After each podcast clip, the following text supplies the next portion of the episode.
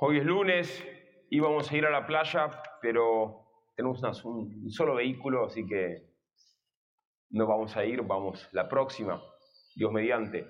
Pero como todo lunes, tenemos eh, mucho más tiempo para dormir la siesta, más tiempo libre. Y por eso quería decir una palabra para iluminar esta realidad, sí, esta realidad, la de la eutrapelia, que es una virtud. ¿Qué es la eutrapelia? Es una virtud que, como explica Santo Tomás, siendo Aristóteles, aunque Santo Tomás lo supera a Aristóteles, es la virtud eh, de la recreación ordenada. La persona que se recrea en exceso se está equivocando. Y la persona que se recrea, eh, que no se recrea lo suficiente, también se está equivocando. Tenemos que procurar recrearnos en, el orden debido, en la justa medida.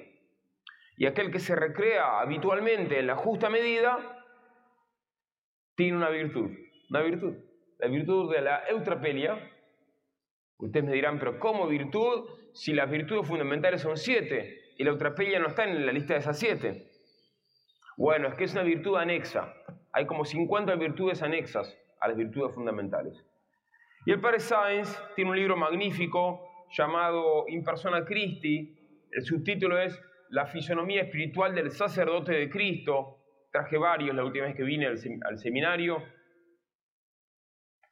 Un libro realmente da mucho gozo al espíritu. Padre Sáenz, que todavía está vivo, está muy viejito, escribió este libro magnífico sobre la espiritualidad sacerdotal. Y le dedica un punto a la eutrapelia, de modo especial a la eutrapelia del sacerdote.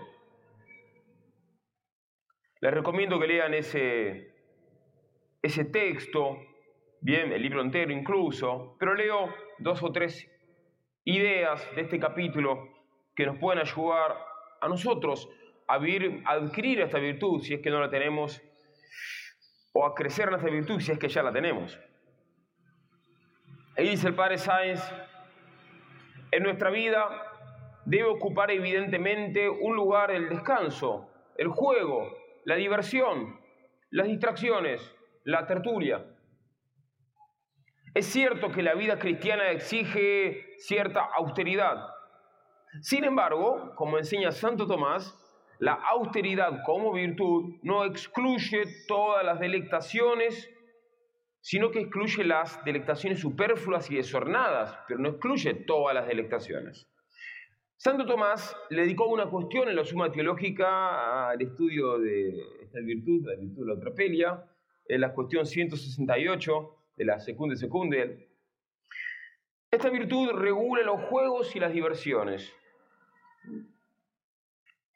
Y en este lugar nos dejó un análisis admirable que podría proporcionar, que proporciona, mejor dicho, los grandes principios de lo que podría denominarse la teología de las diversiones.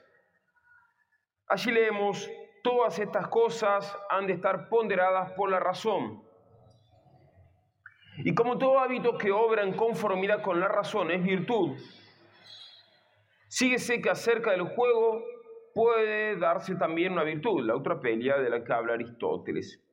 Y el hombre que tiene la gracia de convertir en motivo de solaz, de descanso, las palabras y obras le llaman eutrapélico. Hay personas que tienen ese talento de modo especial, que convierte, que, que con las palabras, con las obras, le dan placer al prójimo y el prójimo descansa.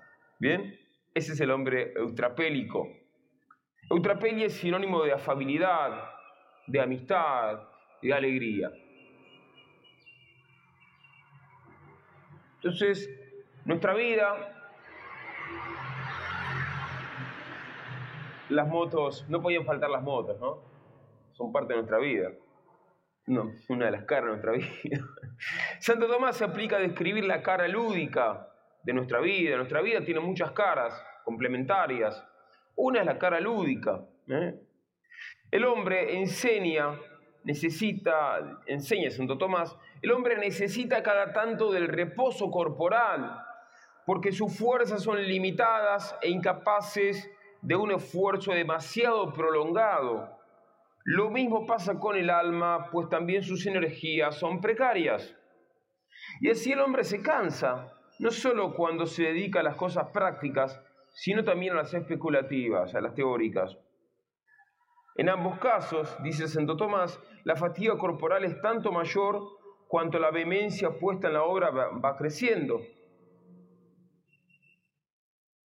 Muy bien, y termino con una anécdota de la vida del apóstol San Juan, el apóstol San Juan, el que escribió el Evangelio de San Juan.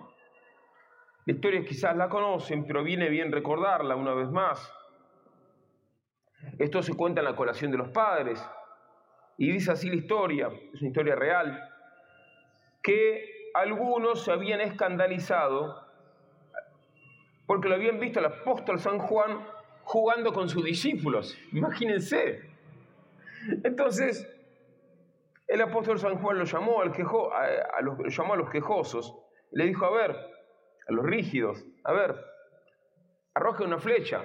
Entonces los rígidos arrojaron una flecha. Y le dijo, hacelo de nuevo. Lo hizo de nuevo. Hacelo de nuevo. Y los rígidos de nuevo tiraron la flecha, por pedido del apóstol San Juan. Y el apóstol después le preguntó a los rígidos, ¿podrían ustedes hacer esto continuamente? Le dijeron, no, porque se rompería el arco.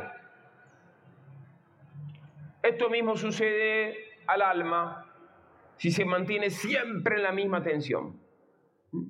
Por eso, entonces, necesitamos eutrapelia. Ah, bueno, padre, buenísimo la eutrapelia, buenísimo el apóstol San Juan.